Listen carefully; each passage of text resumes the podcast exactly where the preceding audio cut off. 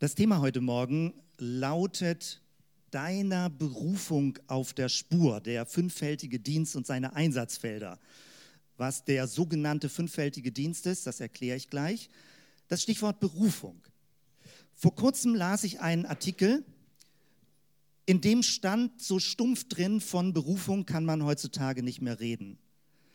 Also dahinter steckte dieses Bild, das Leben, was wir haben, ist so so vielen Veränderungen ausgesetzt, so gezwungen, immer Dinge neu zu denken, neuen Beruf zu lernen, umzuziehen, vielleicht was anderes noch zu studieren, dass es so etwas wie eine Lebensberufung eigentlich gar nicht geben kann.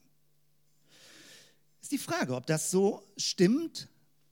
Ich glaube, das ist falsch. Ich glaube, es gibt so etwas wie eine Lebensberufung und darüber möchte ich mit dir ein bisschen nachdenken. Das Thema ist riesengroß. Ich werde das sehr einschränken und ein paar Ideen geben.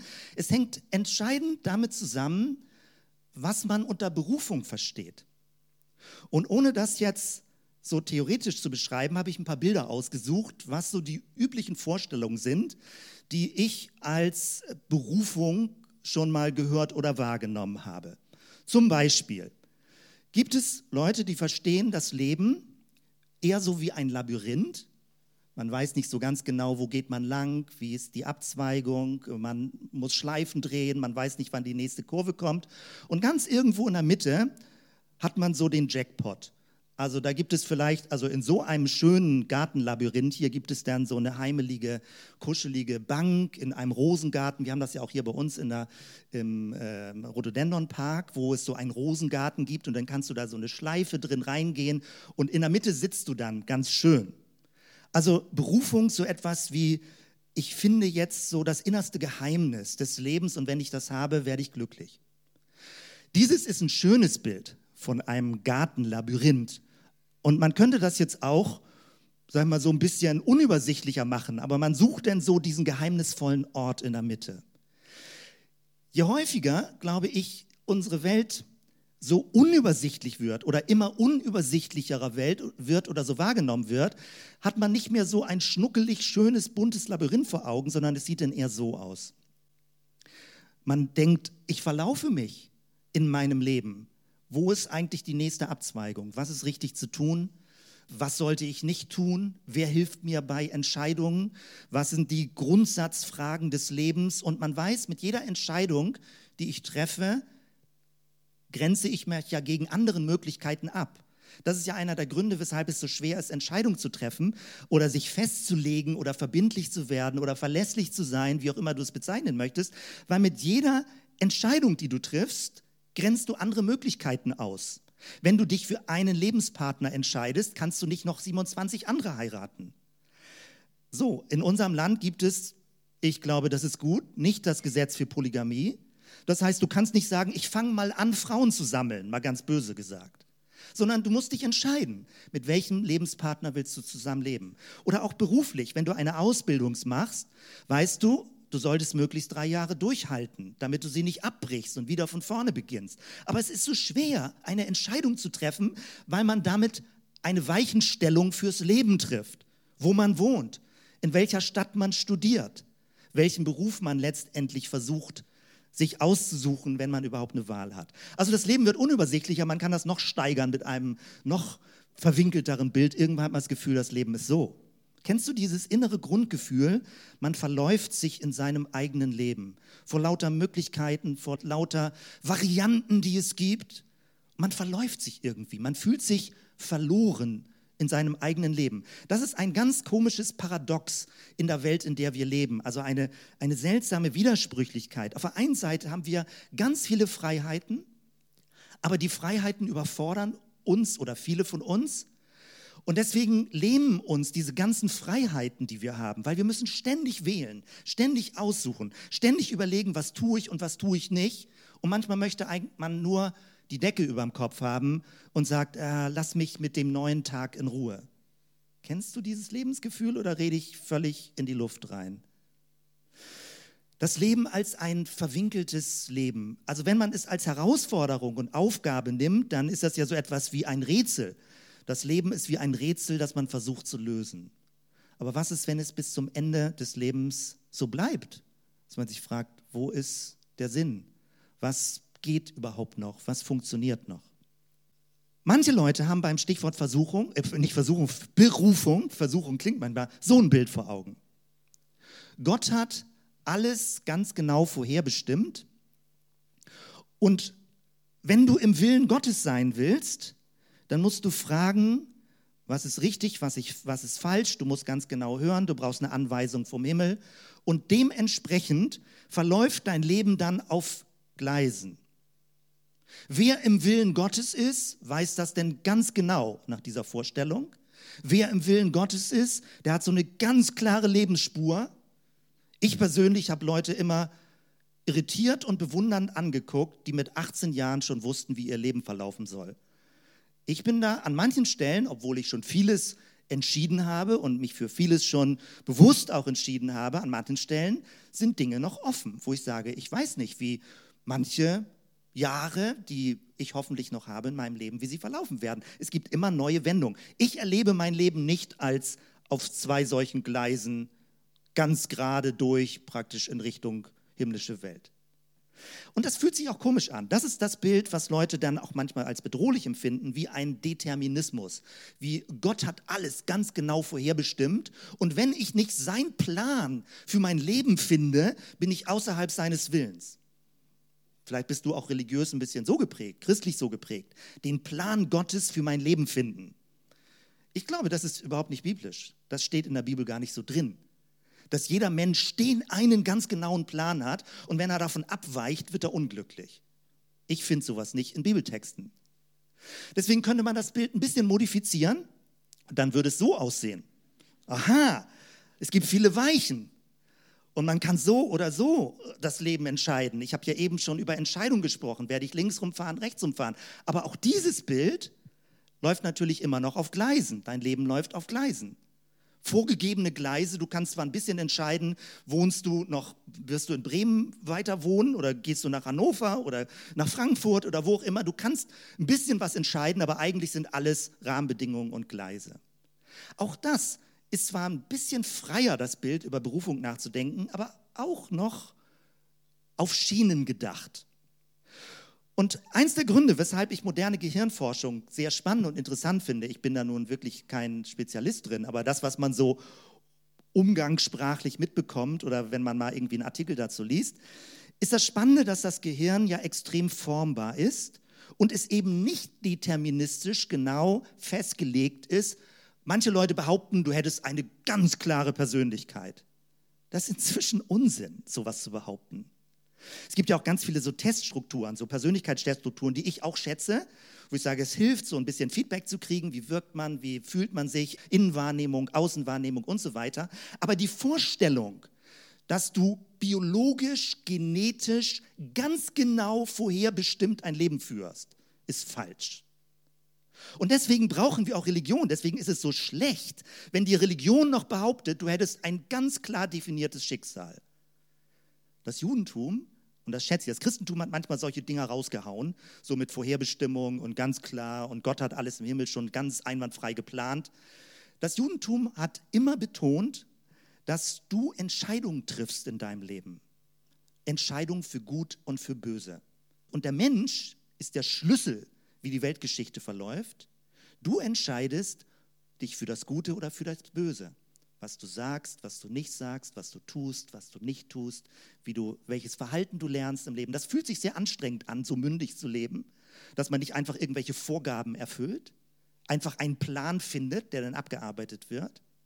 Aber das beeindruckt mich am, an, an der jüdischen theologischen Kultur, dass sie sagen, nein, der Mensch hat sehr hohe Verantwortung wie du dich engagierst, wie du dein Leben gestaltest, wie du dein Leben führst und schieb das nicht alles in Richtung Gott, dass Gott das schon irgendwie macht.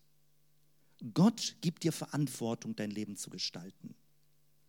Das ist sehr spannend. Und deswegen, ich war eben bei Gehirnforschung, das Gehirn ist formbar. Und erst seit 20, 30 Jahren, vielleicht noch kürzer, wissen wir, dass das, was du tust, was du singst, was du sagst, wie du handelst, dass sich das im Gehirn anfängt niederzuschlagen. Es gibt ja solche spannenden Untersuchungen, wie Musiker, zum Beispiel Geigenspieler, ja zehntelang förmlich also Geige gelernt haben und wie sich das Gehirn dementsprechend angepasst hat. Hochspannend. Du kannst dein Gehirn und damit auch deine gesamte Perspektive und Wahrnehmung formen, indem du gewisse Gewohnheiten einübst. Wenn in der Bibel wir vor 2000 Jahren aufgefordert werden, sagt Gutes, singt Gott Psalmen, achtet auf das, was aufbaut, dann ist das nicht einfach nur ein bisschen neurolinguistisches Programmieren im Sinne von, du musst ein paar Tricks anwenden und dann hast du so ein positives Lebensgefühl. Nein, dein ganzes Leben gestaltet sich, wie du es führst, wie du es anleitest, wie du dich selbst anleitest, wie der Psalmbeter sogar sagt, lobe den Herrn meine Seele und vergiss nicht, was er dir Gutes getan hat. Das ist spannend. Wenn wir so ein Berufungsverständnis haben, dann hat Gott dir natürlich eine Grundkonstitution gegeben, ein Körper. Also ich kann jetzt nicht mit heutigen Methoden hinkriegen, dass ich plötzlich 1,80 Meter groß bin. Das geht nicht so leicht. Ich muss mich an meinen Körper gewöhnen, an meine, meine, meine biologisch-chemische Zusammensetzung, gewisse Charakterprägungen, gewisse Familienprägungen, die man hat. Man hat sowas wie eine Ausgangslage, in der jeder von uns lebt. Aber du bist nicht gefangen in deiner Geschichte. Weder durch die Prägung in deinem Elternhaus, noch durch deine angebliche Persönlichkeit, die dich natürlich in gewissem Sinne einschränkt, aber nicht wie ein Schicksal ist. Du hast in jedem Feld deines Lebens Gestaltungsmöglichkeit.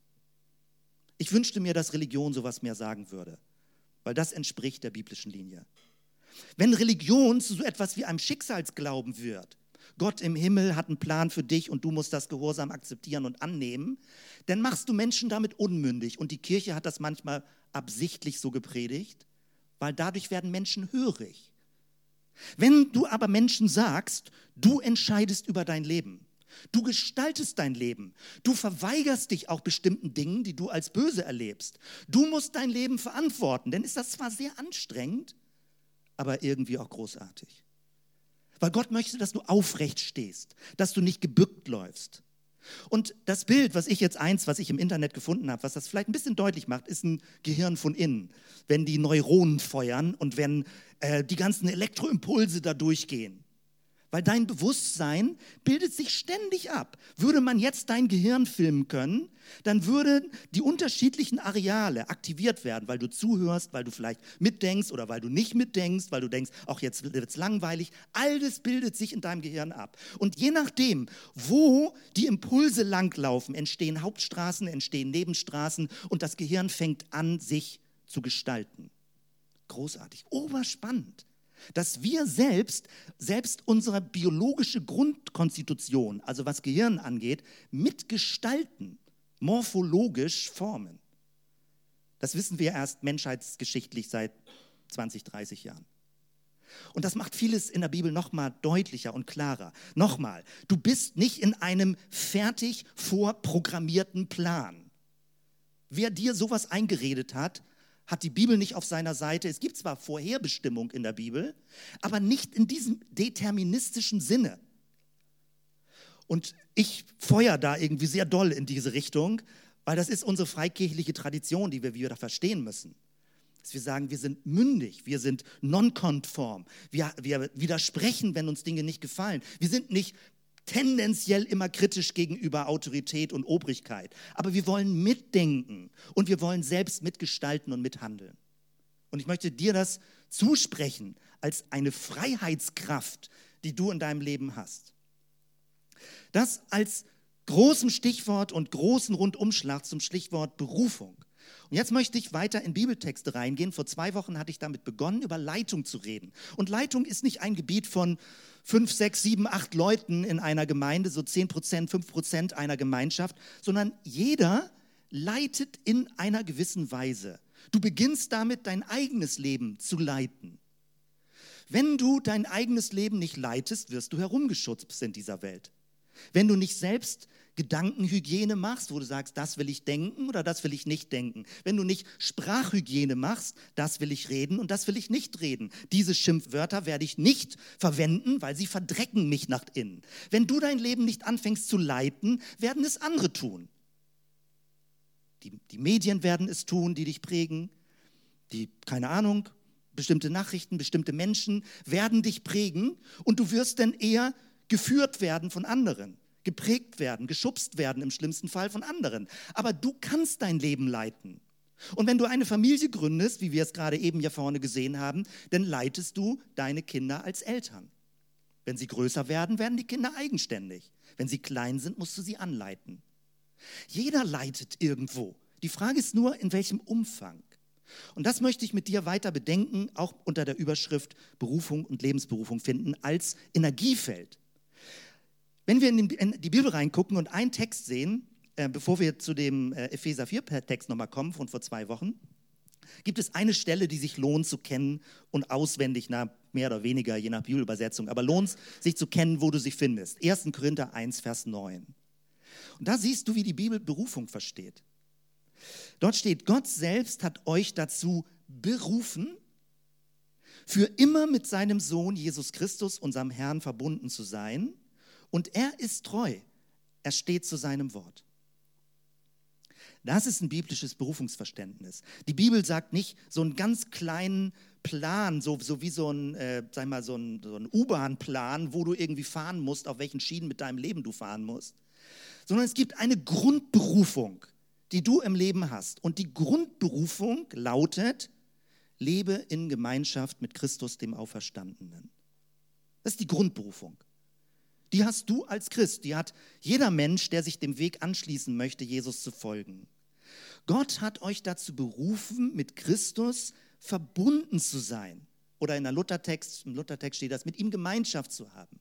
Geht das? Ja, Christus ist nicht nur eine historische Figur. Er ist auferstanden, er ist durch seinen Geist in uns, um uns, zwischen uns. Und nochmal, die innerste Kernberufung. Natürlich sagen wir Jesus nachfolgen, von ihm lernen, auf dem Weg sein. Und an verschiedenen Stellen wird das verschieden zusammengefasst. Hier wird es so zusammengefasst, die innerste Kernberufung ist es, in einer Beziehung, in einer persönlichen Beziehung mit Jesus Christus, dem Auferstandenen, zu leben. Und wenn du das annimmst für dich und sagst, ah, okay, dann könnte sofort die Folgefrage kommen, ja, ist aber ein bisschen unkonkret, oder?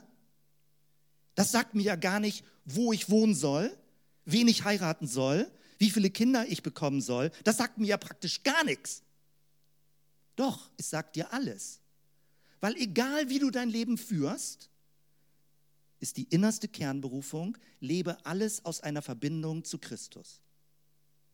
Und es ist keine Engführung im Sinne von, du darfst gefälligst nur in Bremen wohnen, weil dort ist Gott präsenter als in München. Keine Ahnung. War jetzt rein theoretisch. Ähm, und keine politischen Anklänge. Ähm, also, ähm, das ist nicht so, dass du äh, sagst, äh, nur dort ist Gott, sondern die Bibel geht davon aus, Christus wirkt durch seinen Geist überall. Und du kannst, wo immer du lebst, was immer du tust, kannst du aus der Beziehung zu Christus leben. Und wenn du das tust, verwandelt sich alles, was du tust, weil du es aus dem Bewusstsein tust, dass Christus in dir lebt durch seinen Geist und dass du als sein Schüler, seine Schülerin dieser Welt lebst. Also ein ganz starkes Wort, äh, wo du sagst, ja, vielleicht ist es unkonkret, aber man könnte eher sagen, zum Glück ist es unkonkret, weil es gibt dir so viele Freiheiten zu leben. Es geht nicht um ein theoretisches Wissen, sondern es geht um eine Beziehung. Und damit wechseln wir jetzt nochmal den Epheser 4-Text rein.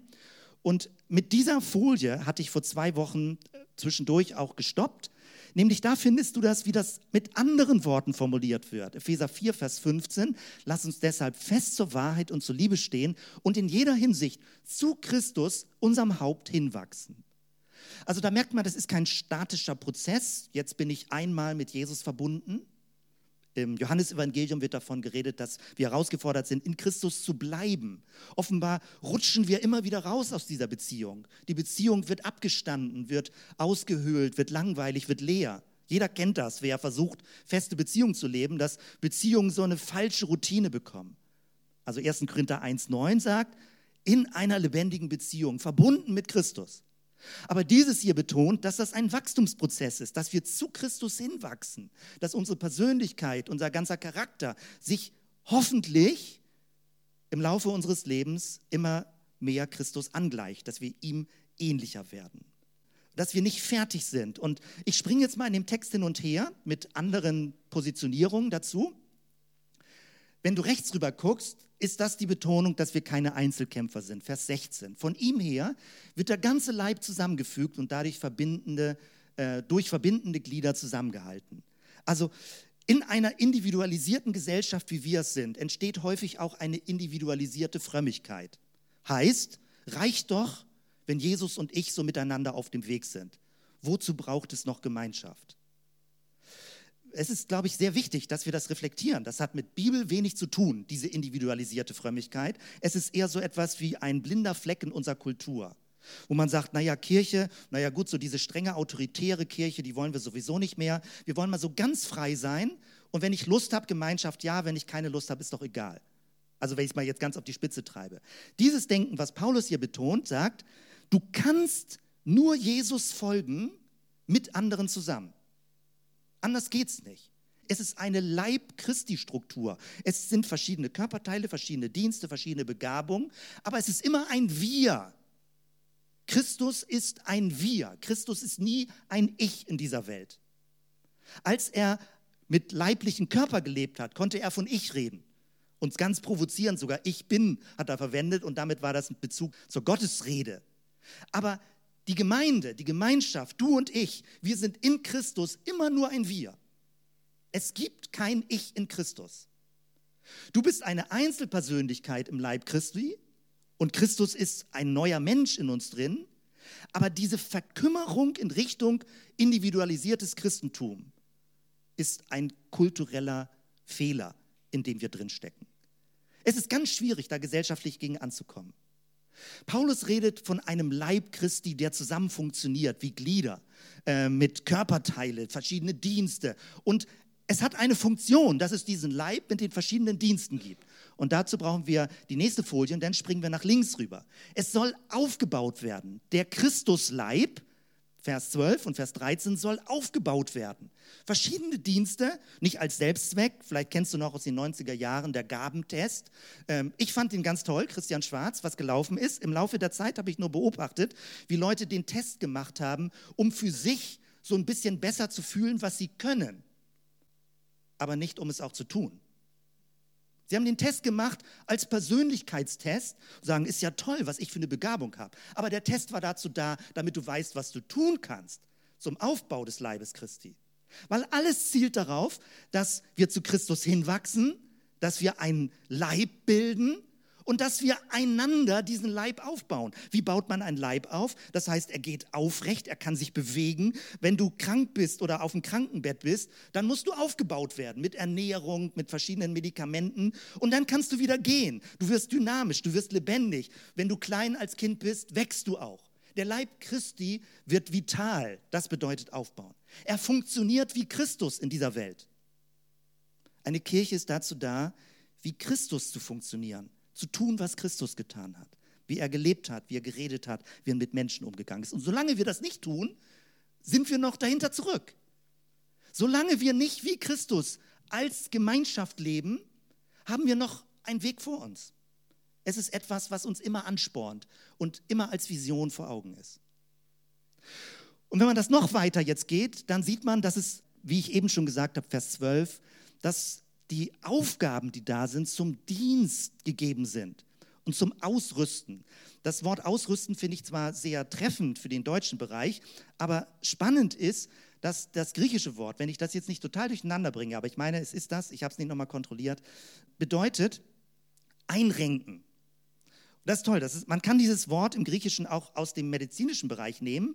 Und dann bedeutet es, der Leib Christi hat mit den verschiedenen Diensten eine gewisse Dysfunktionalität bekommen. Also die Schulter ist vielleicht ausgekugelt oder der Fuß ist gebrochen und deswegen humpelt der Leib Christi. Und die Dienste, über die wir gleich reden werden, den sogenannten fünffältigen Dienst, der ist dazu da, die Schulter wieder einzukugeln, damit auch der rechte Arm wieder verwendet werden kann, oder den Fuß zu schienen oder eine Schraube reinzuschrauben, damit man wieder gehen kann und alles vernünftig zusammenheilt. Also Dienste sind dazu da, damit der Leib Christi funktioniert, Gymnastik macht oder Physiotherapie macht, damit er lebendig bleibt. Und das ist jetzt, worum es geht. Und darauf möchte ich jetzt den Fokus legen, Richtung fünffältigen Dienst Und heute ist eine Predigt darüber, das wird im Laufe des Herbstes immer wieder mal kommen, weil dieser Text, den ich hier euch gezeigt habe, Epheser 4 Vers 11, ist sowas wie ein Schlüsseltext ich habe das vor kurzem nochmal in unserer Gemeindegründungsdokumentation angeguckt und da stand das schon alles drin. Uns ist das nur über die Jahre ein bisschen verloren gegangen und ich glaube, es ist wertvoll, das zu aktivieren und auch ein bisschen konsequenter, vielleicht sogar strategischer, auch darüber nachzudenken, was das für den Aufbau der Gemeinde bedeutet. Jetzt möchte ich dir Folgendes zeigen und äh, über Folgendes reden gleich. Ich werde in ganz kompakter Form diesen sogenannten fünffältigen Dienst durchgehen. Fünf Felder und das ist sehr, sehr kompakt. Man kann das viel ausführlicher machen, gibt inzwischen viele Materialien dazu im Internet, ganz spannend. Aber wenn du jetzt zuhörst, dann möchte ich dich gewinnen, schon gleich mit einem gewissen Ohr zuzuhören. Also, weil ich möchte dich danach auffordern, etwas zu tun. Hier vorne würde ich gerne mit dir mal einen Sonntagssnapshot machen.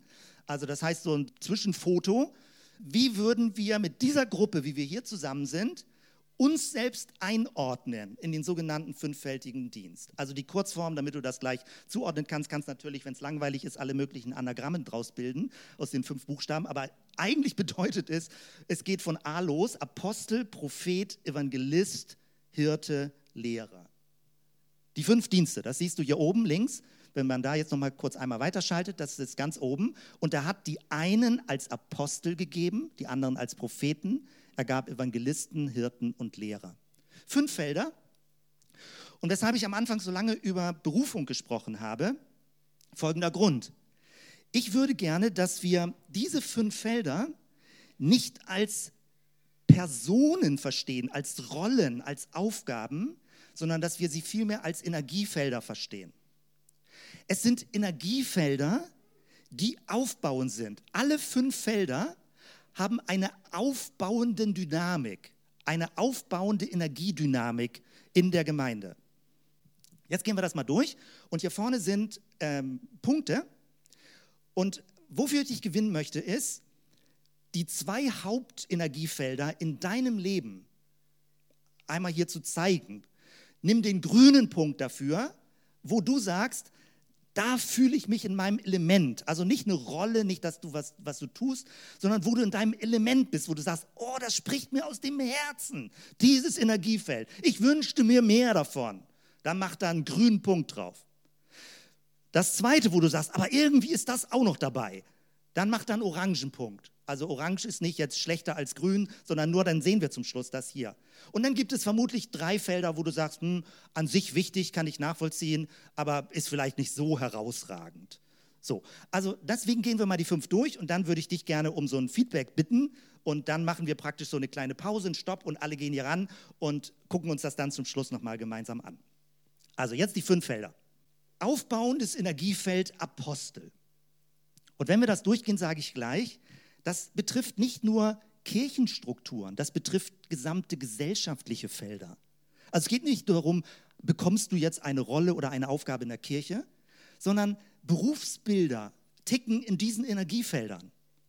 Das hat nichts unbedingt jetzt mit christlich oder unchristlich zu tun, sondern ganze Berufsfelder haben dieses Energiefeld als Herzstück, je nachdem, welche Felder wir vor Augen haben. Also, das erste Energiefeld, Apostel, der griechische Ursprungsbegriff geht davon aus, dass es jemand, der eine Sendung hat, ein Gesandter, ein Botschafter.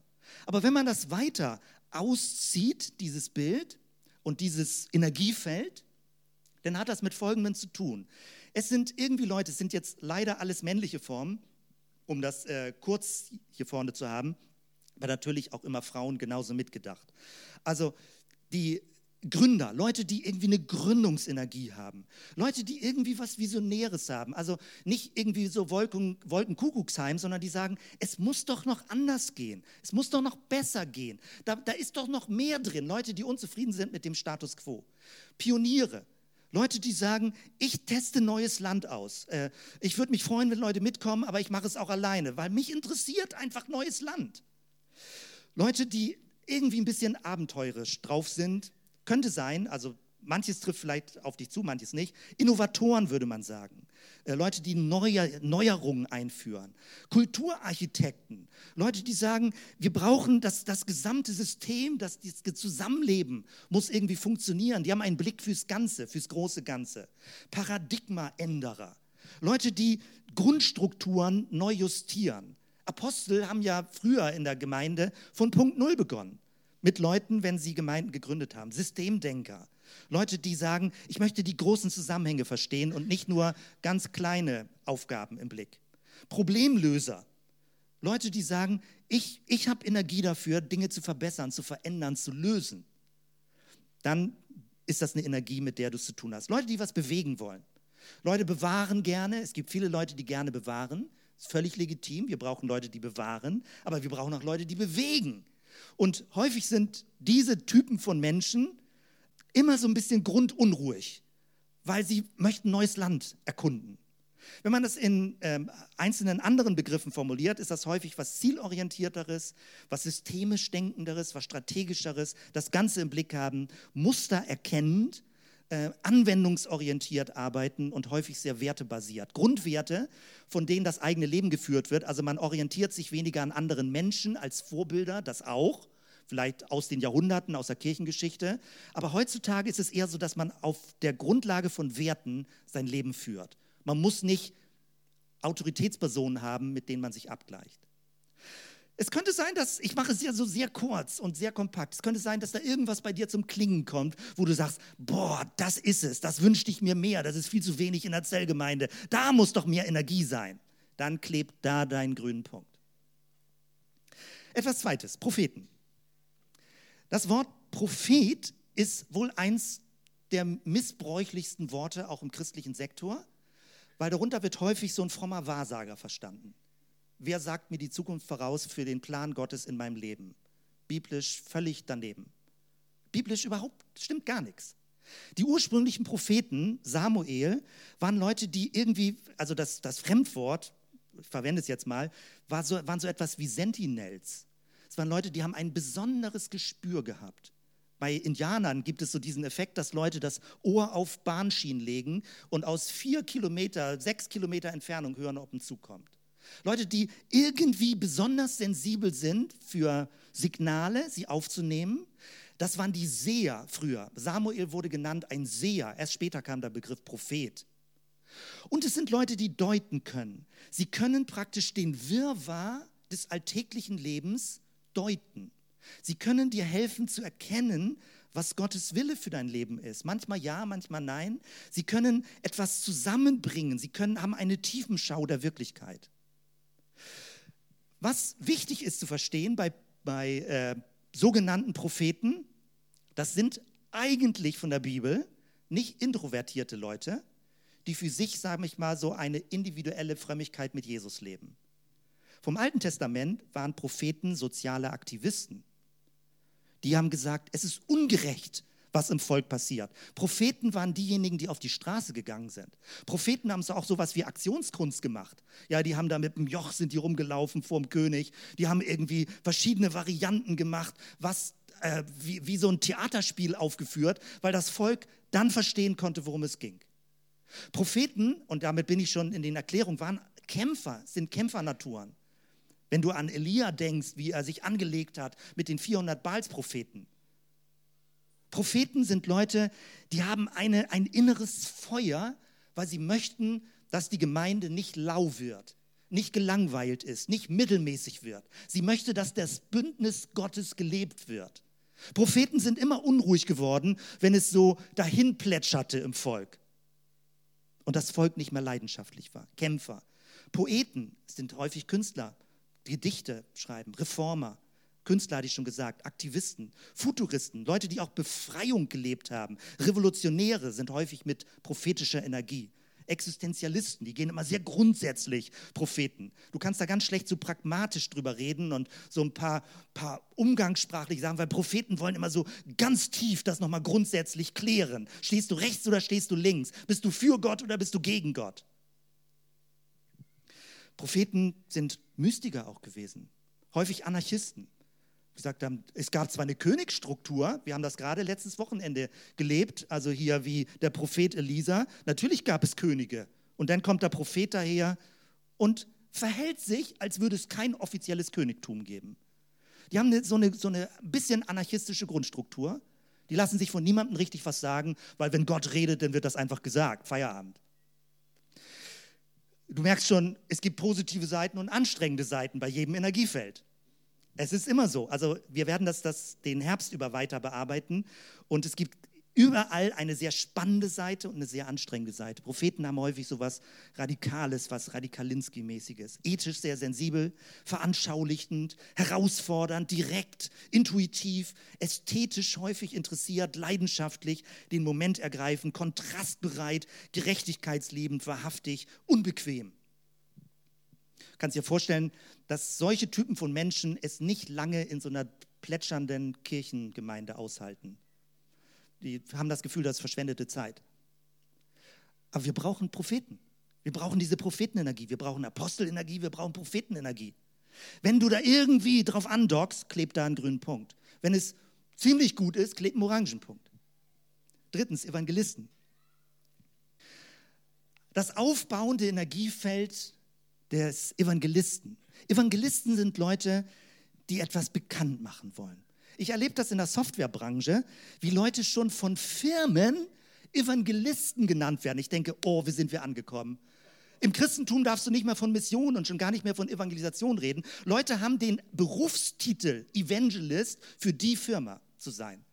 Im Deutschen wird man das vielleicht Vertriebler nennen oder irgendwie so oder Marketingchef oder irgend so etwas. Das heißt, das sind Leute, die wollen etwas bekannt machen. Die wollen das nicht im kleinen Kreis halten. Es soll öffentlicher werden. Evangelisten. Leute, die Leute andere überzeugen, die Geschichten erzählen, die Beispiele bringen, die mobilisieren können. Häufig sind das Leute von ihrer Innenenergie, die in der Medienbranche arbeiten, die äh, etwas vermarkten im guten Sinn, die gut kommunizieren können, die toll in Netzwerken integriert sind und da Spaß dran haben. Leute, die sich in der Öffentlichkeit wohlfühlen und sagen, wir müssen es bekannt machen natürlich christlich dann die christliche Botschaft. Leute, die präsentieren können, die etwas beschreiben können, die, die von etwas überzeugt sind und glauben, für andere wäre das auch gut. Nicht übergriffig, aber mit Begeisterung. Oder wenn man es in anderen ähm, jetzt äh, Eigenschaftsworten sagen würde, kommunikative Leute, erzählend, zwischenmenschlich begabt, emotional, inspirierend, gewinnend, optimistisch, mitreißend, expansiv. Drittes Energiefeld. Vielleicht denkst du schon, oh, alle drei sind gut. Aber wenn du genau drauf aufpasst, ich hoffe ja, dass ich sie inspirierend hier darstelle, alle drei, und nicht werte, was besser und schlechter ist. Aber wenn du in dich reinhorchst, wirst du merken, es gibt bestimmte Energiefelder, da ist eine tiefe Sehnsucht, eine tiefe Kraft, etwas Erfüllendes drin, wenn du in diesem Energiefeld lebst und arbeitest. Und wir würden als Gemeinde das gerne aktivieren, dich freisetzen, mehr gewinnen für dein Energiefeld oder für deine beiden Energiefelder.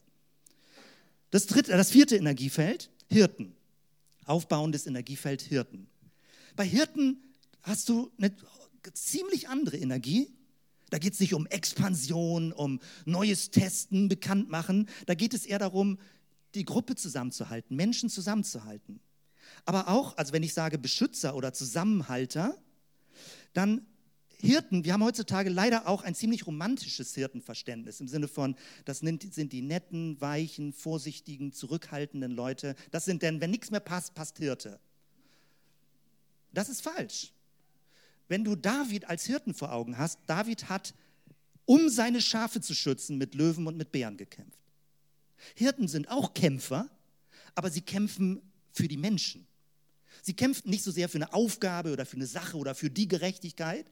Sie kämpfen häufig für Menschen. Leute, die mit Fürsorge da sind, Advokaten, Verteidiger, Friedensstifter. Hirten sind unruhig, wenn Dinge sich nicht lösen lassen, versöhnen lassen, klären lassen. Hirten halten das nicht aus, wenn Streit im schlechten Sinne kultiviert wird. Sie versuchen immer Menschen neu zusammenzubringen. Helfer, Leute, die helfen, häufig sehr hilfsbereit, Diener, Heiler, Mediatoren. Oder im säkularen Bereich sowas wie Community Worker. Leute, die sagen, wir möchten das Gemeinwohl fördern. Wir möchten das Wir fördern in der Gesellschaft. Hirten. Im, wenn man Eigenschaftsworte verwendet, dann ist das eher den Einzelnen im Blick oder Gruppenbewusstsein, ein soziales Verständnis, gemeinschaftlich, sammelnd, fördernd, ermutigend, einfühlsam, empathisch, äh, relational, familiär, das gemeinsam Gute suchend versöhnend. Also Hirten sind Leute, die sowohl dem Einzelnen im Blick haben, Einheit stiften, versöhnen, fürsorgend, aber auch die Gruppe zusammenhalten. Sie achten auf ihre Schafe, also jetzt nicht ihre im Sinne von von oben herab, sondern ihnen fällt auf, wenn jemand fehlt. Sie fragen nach, wo warst du? Kann ich dich irgendwie unterstützen, dir helfen? Hirtenenergie, ein Energiefeld, was Leute nicht als Belastung erleben, sondern wo sie drin aufgehen, was sie lieben, so zu leben. Ganz wichtig für Gemeinde, für eine gemeinschaftsorientierte Gemeinde. Und das fünfte Energiefeld, Lehrer, Lehrerinnen, also als Energiefeld jetzt Lehrer. Ausbilder und Vermittler, das sind Leute, die erleben Erfüllung, wenn sie Dinge erklären dürfen. Die Dinge beibringen, die anleiten, die sagen, ich helfe dir, damit du es besser verstehst. Und wenn du dreimal zugeguckt hast, wirst du es danach selber tun können. Wir haben ja berufsstatistisch einen ziemlich hohen Anteil an Lehrerinnen und Lehrern hier bei uns in der Gemeinde. Ich hoffe, dass du in diesem Feld tickst, weil sonst ist dein Beruf wahrscheinlich sehr anstrengend. Weil du sagst, hm, ich muss ständig, jeden Tag, muss ich jemandem was beibringen. So was Doofes. Aber Lehrer tun das. Lehrer haben die Aufgabe, was beizubringen. Und du merkst, dass du eine Lehrerin oder ein Lehrer bist, nicht, dass du glaubst, jemandem was beibringen zu können, sondern indem Leute von dir was lernen. Manche Leute glauben, Lehrer zu sein, sind es aber nicht, weil niemand von ihnen lernen will. Du merkst an der Wirkung, ob dieses Energiefeld in dir lebt. Du merkst es an der Wirkung und es erfüllt dich. Du merkst Energiefelder daran, dass du danach sogar erfrischter bist als vorher. Das ist ganz verrückt. Weil, keine Ahnung, also du magst das kaum glauben, aber wenn, wenn ich die Erlaubnis habe, sage ich mal, die Erlaubnis habe, vor einer Gruppe zu predigen und so weiter, Dinge zu erklären, bin ich manchmal ein bisschen körperlich erschöpft, aber innerlich, boah, bin ich voll energiegeladen. Mich baut es selber auf, wenn ich Dinge erklären darf.